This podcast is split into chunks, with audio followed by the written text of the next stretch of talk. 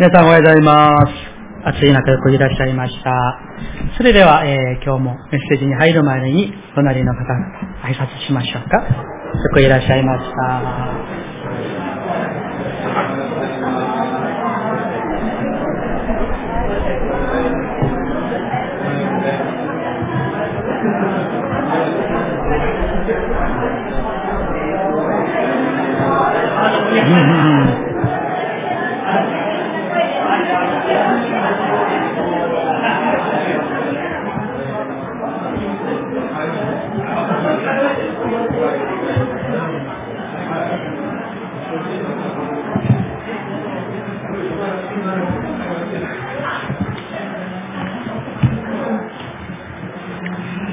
ありがとうございます。一言お祈りいたします。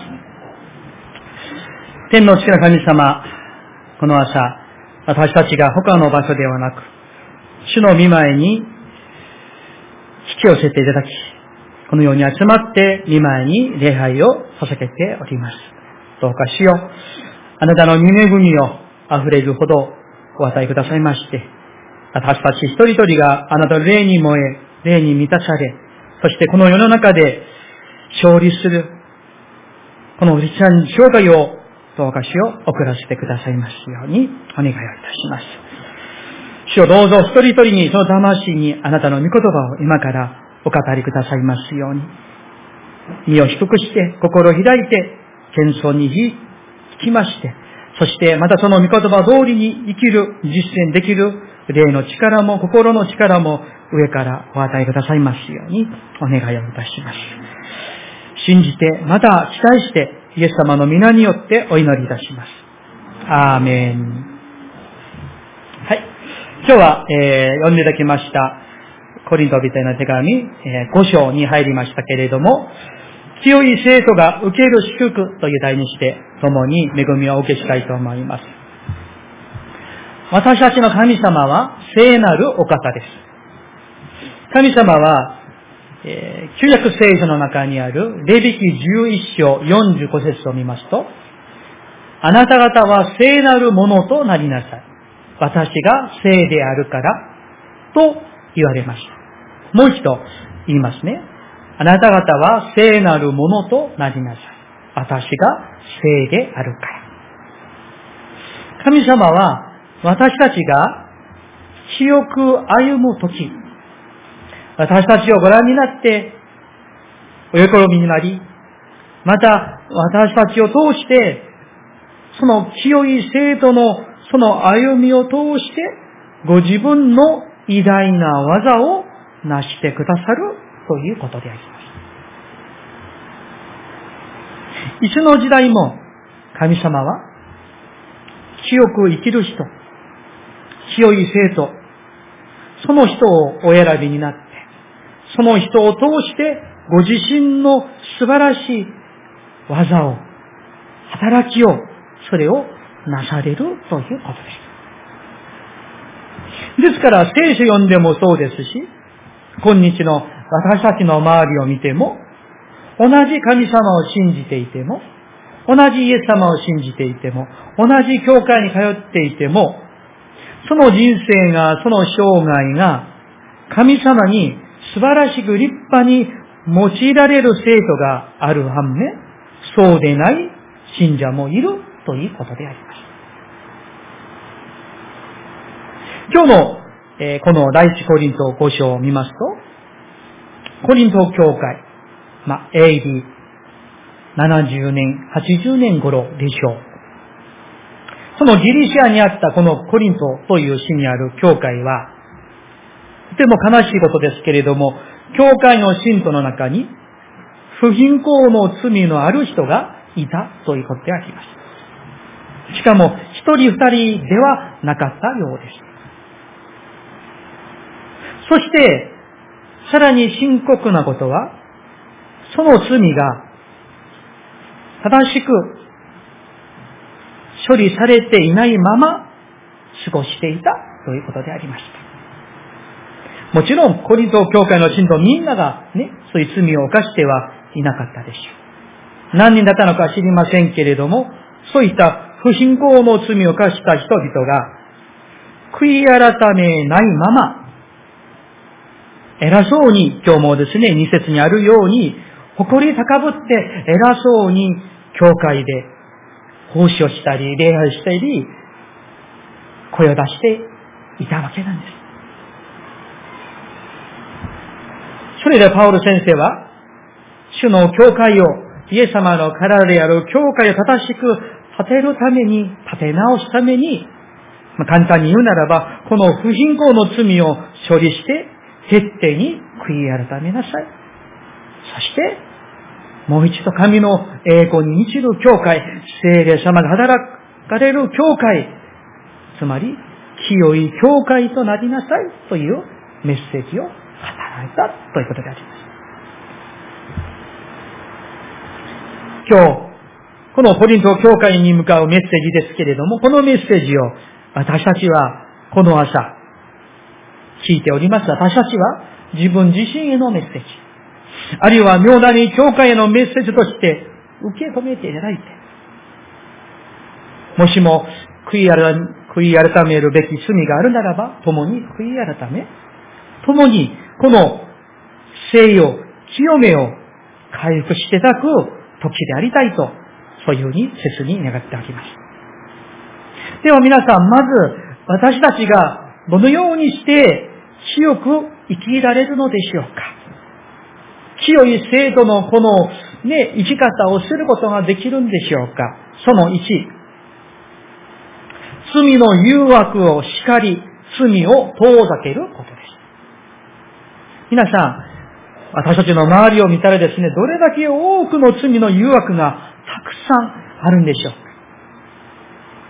テレビをの CM さえ見ても、ドラマ、映画、街の看板を見ても、チラシを見ても、雑誌を見ても、インターネットのサイトを見ても、その他にですね、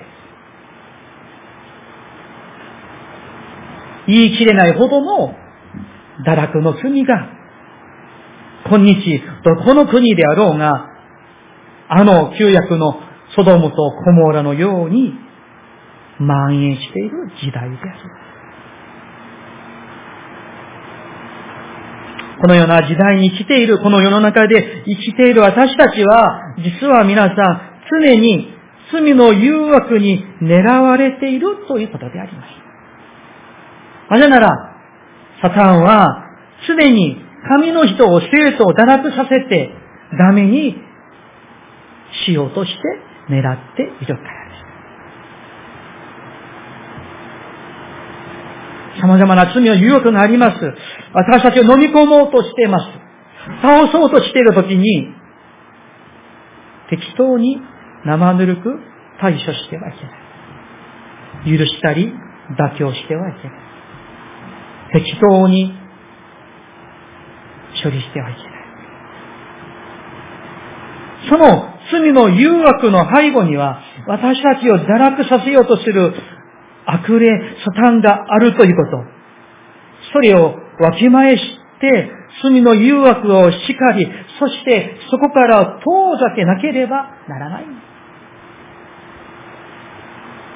そして、できる限り、力ある限り、すべてのあらゆる罪と堕落、誘惑からも避けなければならない。見てもいけませんし、触ってもいけませんし、味をしてもいけませんし、持ってもいきません。ちょっと聖書を開きましょうか。新約の第一テサロニケ5章22節です。401ページ。新約聖書の401ページ。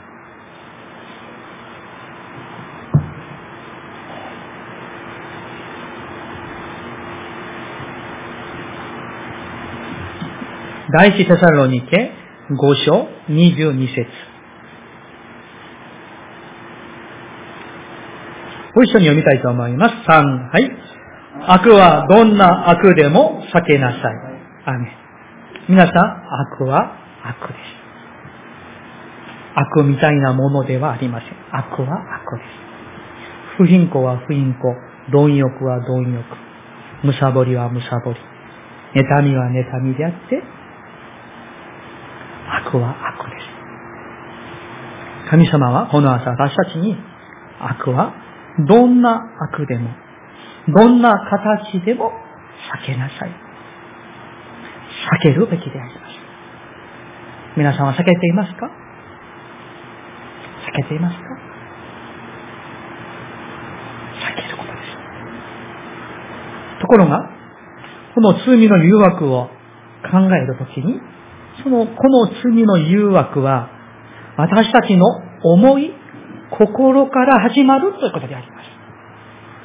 エヴァが善悪を知るあの木の実を食べてしまった罪も、一度食べてみようかな。まあ食べてもよかろう。一個ぐらい、一口ぐらい食べていいんじゃないかと。そういうふうに思った思いから罪が始まりました。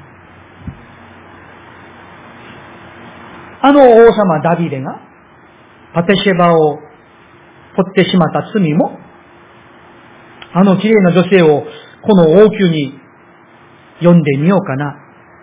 どれぐらい綺麗なのか顔だけ見ましょうと。声だけかけてみようと。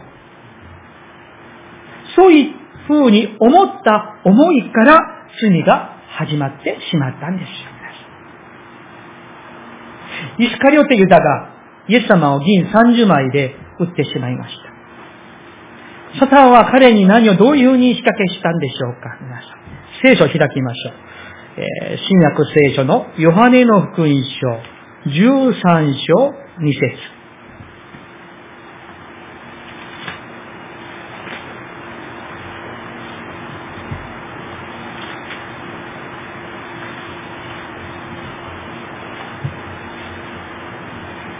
207ペー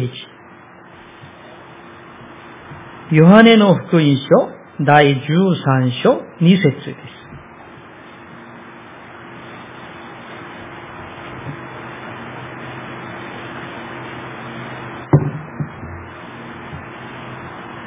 ご一緒に読みますね。はい。夕食の間のことであった。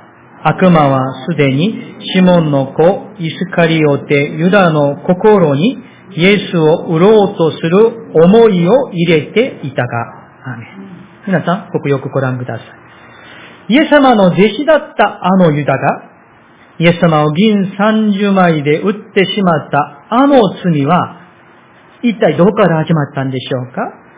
悪魔サタンが弟子だったユダのどこに心に、これを覚えていただきたいんですね。心に、心にイエスを売ろうとする何を入れましたか？何を？思いを入れました。これが悪魔サタンの仕掛けなんです。策略なんです。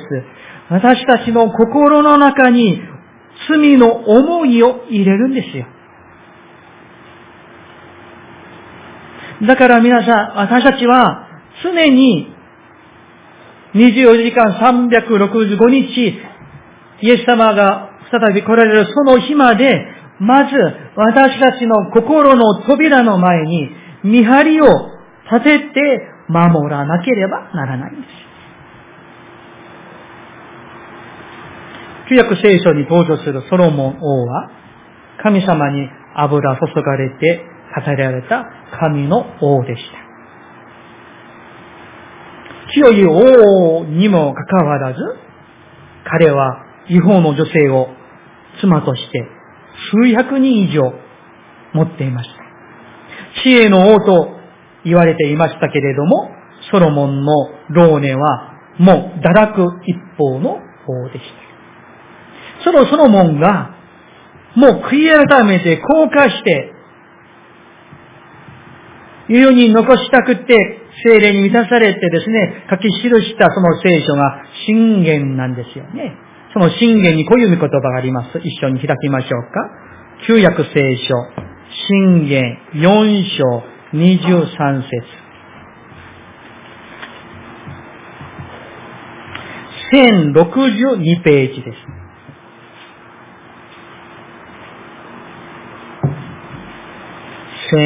1062ページ。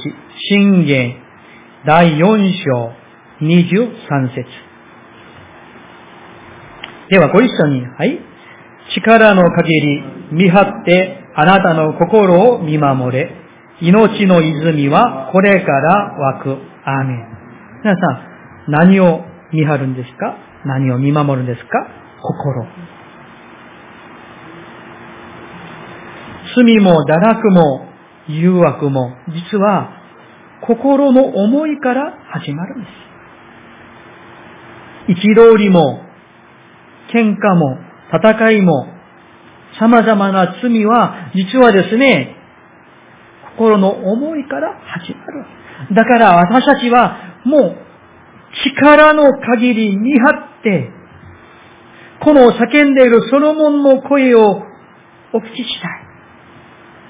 自分が堕落して堕落して、神の油注がれて建てられた王だったのに、自分がこれほど堕落した後、悔い改めて、私たちに叫んでいるソロモンの声を、彼が私たちに皆さん、力のある限り、皆さんの心を見張って守ってくださいよ。心から命の泉が湧くか罪の汚れが湧くか、どっちかですよ、という声でありました。どうか皆さん、力の限り見張ってください。皆さんの心を見守ってください。神様が作られた、その神様がお住まいにしておられる我々のこの心が、神の愛、神の憐れみ、御霊で、この心の部屋を神によって満たしてください。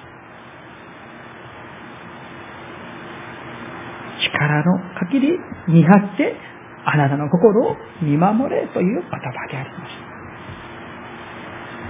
大きい2番として、私たちが清く生きるためには、罪の誘惑を避けるだけではなく、遠ざけるだけではなく、積極的に神様と交わりを持つことであります。その1、教会生活に成功してください。教会生活に励んでください。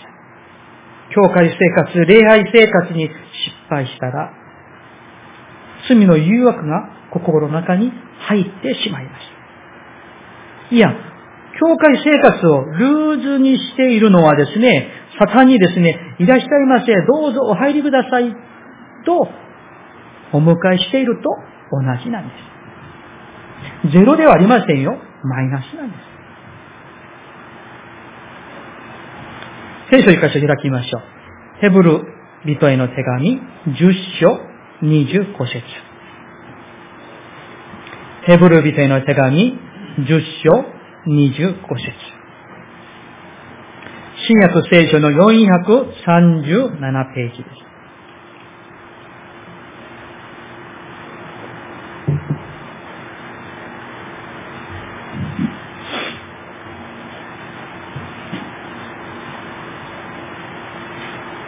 ヘブル人の手紙10章25節新約の437ページ。ご一緒に3。はい。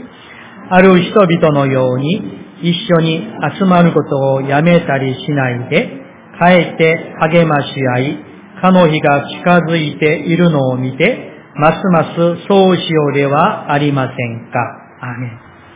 この知らされているヘブル人、その彼らがあちらこちらに教会があったわけなんですよね。ところが、その群れの中に、ある人々は、もう一緒に集まるのを、まあこれぐらいでいいじゃないですか。まあ、ほとんどしましょうよ。毎日教会に行く必要はないでしょう。もう、これくらいで十分じゃないですか。神様はどこにもおられるから。と、そういうふうに言う人がいたわけなんですね。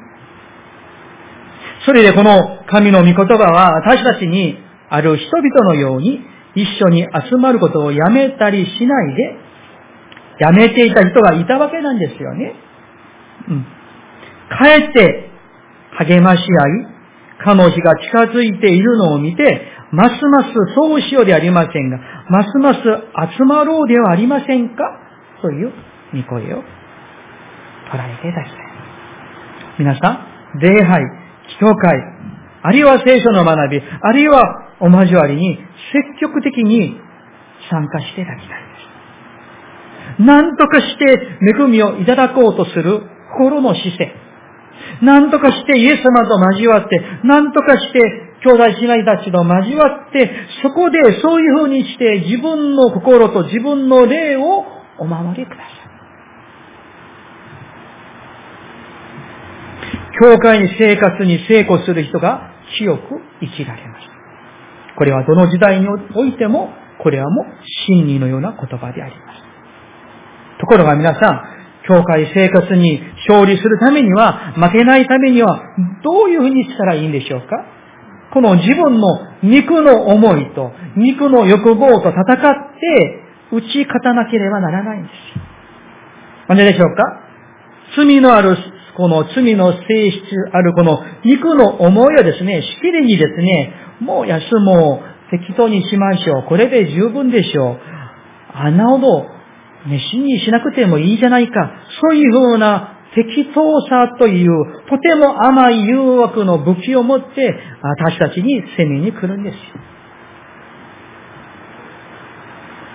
罪の、この性質、甘いんです。そして、妥協しましょう。妥協するようにさせる。皆さんはその甘い妥協の誘惑に適当さという誘惑に勝っていらっしゃいますか？もしも負けてはいませんか？清く生きる生徒は、その肉の誘惑を打ち破るという生徒であります。適当さ、妥協という誘惑と戦って、肉の本性を打ち破る人が清く生きられるんです。皆さん、まあ皆さん言う,、ま、言うこともなく、皆さん自分自身がわかるでしょう。肉のこの本性は、肉のこの罪の性質はとても強いですよ。とても強い。負けやすい。みんな負けやすいです。だから、私たちはその身として、神様の溢れる恵みを下へ求めていただかなければなりません。生徒とは何でしょう？一言で言うならば、神の恵みによって生きるものです。他のものではない。ただ、神の恵みによって生きるもの、彼が生徒なんです。神の人たちに、神の恵みとは、清く生きるための原動力、力です。神様の溢れる恵みは、私たちを清く生きるように、そしてこの清さを、この性を守ってくれる力なんです。そして、神様のこの溢れる恵みは、罪のあらゆる誘惑から私たちを守ってくれるという力であります。だからですね、清く生きる制度はいつも溢れる恵みをしたい求めます。そしてそれをいただいています。溢れる恵みを下へ求めて、そしたら神様が恵みを溢れるほど与えてくださる。そうすると、誘惑と、あるいは妥協、あるいは罪のその誘惑と戦って勝利ができる。そしたら、さらに清く生きられるようになる。そうすると、あの恵み、あの勝利の味がわかるから、さらにさらに恵みを求めるようになる。だから自分の内側に良い循環が、良いサイクルが起こるんです。恵まれて清く生きるようになる、罪の誘惑を戦って勝利するようになる。そしてさらに恵みを求める、さらに清く生きるようになるというこの全循環が起こるわけです。皆さんいかがでしょうか？皆さんの日々のこの生活は、霊の歩みは良いサイクルでしょうか？どうなんでしょうか？このように、清く生きる生徒、私たちが清く生きるときに、神様は私たちを覚えて、心を込めてくださって、祝福してくださるということです。どういうふうに神様が祝福してくださるんでしょうかまず、その1は、神様に用いられる人になります。その人生が神様によって用いられます。皆さん、私たちクリスチャンが、いや、人が最も神様から受ける祝福の中で最も素晴らしい第一の祝福は、神様の見てに捉えられて用いられることです。皆さん、そういうね、いい意味での願望を持っていますか？皆さん。ああ、私は神様に用いられたい。尊く用いられたい。神の見てに捉えられて、立派に用いられたい。そういうふうな、ね、いい意味での貪欲を持ってほしいんです。神様は聖なるお方だから、清い人、聖なるものを用いてください。皆さん、お年と関係ありません？よ。みんなですね、こういう風に祈っていただきたい。神様、私の人生がさらに清められて、神様に、神様によって尊く用いられたいです。主よ、私をさらに強くしてくださって、私の人生をお持ちくださいと祈ろうでありませんか、皆さん。祈ろうでありませんか。そして、このような祈りを皆さん自分自身のためにだけではなく、皆さんの子供のために、子孫孫のために、孫さんのために、このように祈ってほしいんです。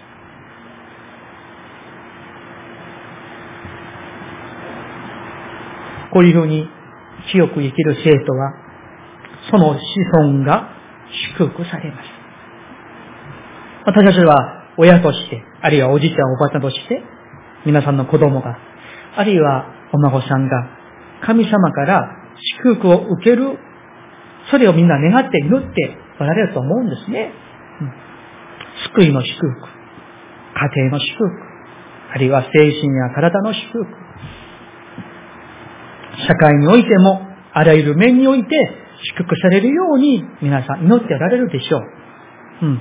願っていない人は一人もいないと思います。ところが皆さん、誰の子孫が、どのような人の子孫が祝福を受けるのでしょうかそれは、清い親の子供が、その子孫が清く生きられるようになり、そして小さい時からこの性を清めを習って身につけて、そしてその子孫が祝福を受けるんです。ちょっと聖書を開きましょう。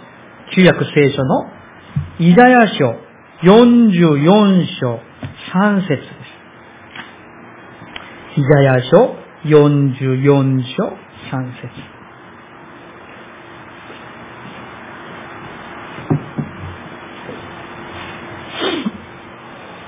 1196ページです。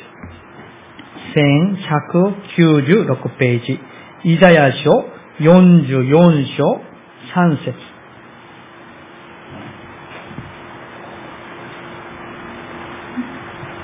では、ご一緒に読みたいと思います。はい。私は潤いのない地に水を注ぎ、乾いた地に豊かな流れを注ぎ、私の霊をあなたの末に私の祝福をあなたの子孫に注ごう。アーメン。ここにですね、私の祝福を、何を？祝福を、誰にですか？あなたの子孫に注ごう。祝福、神様は祝福の神様であって、その祝福を与えられる方は我々の神様である。ところがその神様は聖なるお方だから、聖なる人に、聖なる清い子孫にご自分の祝福を与えられるということであります。清く生きる人の、清く生きる生徒の子孫を、祝福の根源であられる神様が覚えてくださって、心に留めてくださって、あ、この人の子孫、この人の孫、この人の子孫を私は祝福しようと、そして祝福を注いでくださるということです。ですから皆さん、皆自分自身のために、あるいは子孫のために祈るときに、ね、何か、ただ成功のために、ただ元気に過ごせるために、いい仕事を持って、いい家庭を持って、そういうふうに求める以前に、清く生きるために求めていただきたい。それが先である。清く生きる。いい大学に入ること、いい仕事を持って、ある程度の金持ちになること。それより大事なのは、清く生きることです。清い生き方。これが最も大事なことであります。これを忘れてしまったら、これを失ってしまったら、後のものは、それは祝福じゃなくて、むしろ呪いになってしまいます。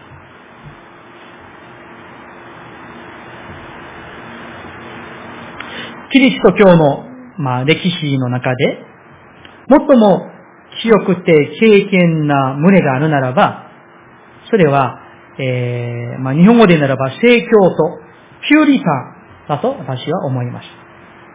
彼らはですね、一言で言うならば、世の汚れから隔離して、そこで清く生きる信仰者でした。まあ皆さんその歴史はですね、ご存知でしょうけれども、ピューリタンたちは、あのイギリスのエリザベス女王の時に、あの堕落したカトリック教会、それともうほぼ一緒であったイギリスの国教会を、それを改革しようとしていましたけれども、それがもう弾圧されて、迫害されて、彼らは信仰を守るためにアメリカにですね、もう移住したわけなんですよね。信仰の自由を求めて。それが1620年9月でした。彼らはそのアメリカで、このピューティタンたちは、経験さ、清さを命のように守って、その子孫孫にその経験さを受け継がせたわけです。そして、子孫にですね、この信仰、この経験な信仰を受け継がせるのを最も大きな価値として、誇りとして思っていた。そのですね、ピューリタンが命のように守っていた信仰がですね、えー、っと、7つありますけれども、簡単にお話ししたいと思います。それをぜひですね、まあ、あの、覚えていただきたいんですけれども、1、神中心の信仰です。彼らの関心は人や世のものではない。ただ、神様にいつもフォーカスを当てていました。神様中心の信仰。2、摂理の信仰。つまり、ピューリタンたちは、神様が永遠から永遠まで神様のご摂理の中に全てを守られ、救われ、ね、あがなってくださる、その摂理を彼らは固く信じていました。三、番目。契約の信仰でした。ピューリタたちは、救いに対する神様の計画と、その成就を、契約、カーバナントというんですね。その契約という概念として理解していました。そして自分たちは、このアブラームの信仰の契約によって選ばれた民だという確信を持っていました。それをとても大事にしていました。4番、改心の信仰でした。悔い改めと信仰をとても非常に強調して、そしてその聖霊様があのペテロがメッセージをして心をされてあの、救われた人々のように、聖霊様の救いの働きを固く信じていました。5番。これは義人の信仰ですね。うん。義によ、信仰によって義となるという信仰を固く信じていました。6番。聖火の信仰。この聖火が大事なんですけれども、聖霊様によって自分自身の罪ある性質をもうなくすだけではなく、そして聖霊によって強く生きるその両面を強調していました。最後の7番ですが、それは旅人の信仰でした。この地上では旅人である。そして彼はみんな天国を待ち望んでいました。このような立派な、ね、信仰を持っていたピューリタンたちの子孫の中にはですね、本当に素晴らしく用いた人々がですね、山ほど、数えきれないほどたくさんありますけれども、その中の一人を紹介したいと思います。それは、18世紀、アメリカの大覚醒運動リバイバルの出発の人物だった、ジョナサン・エドワーズという牧師でした。日本ではあまり知られていないような気がしますけれども、このジョナサン先生は、とても厳格にピュリタン信仰を守っていました。彼はですね、あの、まあ、今日は読めませんが、70番、70箇条の自分の決意文を作成して、それを毎週それを繰り返して読みます。そこのですね、いくつかをちょっと紹介しますね。もし欲しい人が、あの、いらっしゃればおっしゃってください。私が文章に作って、きれいに作ってさせてますので、こういう言葉あります。一番、この命の続く限り、たとえ永遠の年月をかけようと、最も神に栄光を期し、最も自分自身の幸福や利益、喜びに寄与するであろう、あらゆることを行うこと。また自分の義務と思うこと、すべての人の幸福と利益のためになろうと思うことは、すべてこれを行うこと。このことは、どれほど大きな困難をともうともやり通すこと、とあります。4番にはこういう言葉があります。肉体においてであれ、魂においてであれ、神の栄光のためにならぬ、いかなることをも、自分の力の及ぶ限り、決して行わい、行わないこと。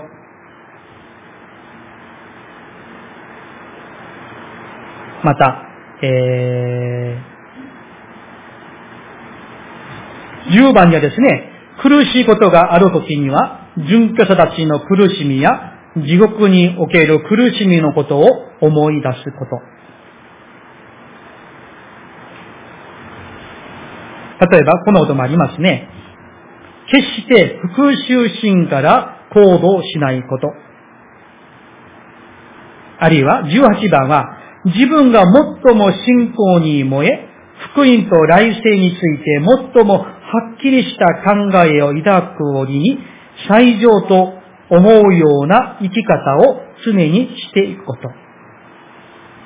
暴食、暴飲は厳に慎むことなどとありますけれども、こういうふうにして厳格にこの経験さを守ろうとしたこのジョナサン・エズワーズ先生の子孫をですね、ある方がそれを調査をしてみました。そして今に至るまでですね、その子孫が約1394人の子孫が生まれてきましたが、その中に13人の大学総長、65人の大学教授、3人の国家議員、3人の州知事、30人の判事、102人の弁護士、56人の医師、75人の軍将校、100人の選挙師、牧師、1人の副大統領が、このドナサン牧師の家系から排出された。しかし、みんな真実なクリスチャンである。大事なのは、先が何が先なんでしょうか？信仰と清く生きる生き方であります。皆さん、メッセージを終えたいと思います。神様は、聖なるものを愛しておられ、聖なる人を祝福し、聖なる人を用いてください。ですから皆さん、願わくは、私たちみんなが清く生きて、清く歩んで、神の手に捉えられて、尊く大いに、立派に用いられるために、願って信仰を守っていこうではありませんか。この清い信仰を守っていこうではありませんか。そして、私たちだけではなく、子供の世代が、孫の世代が、子々孫々、祝福される子孫になりたい。そのために、清く生きること。お祈りしましょう。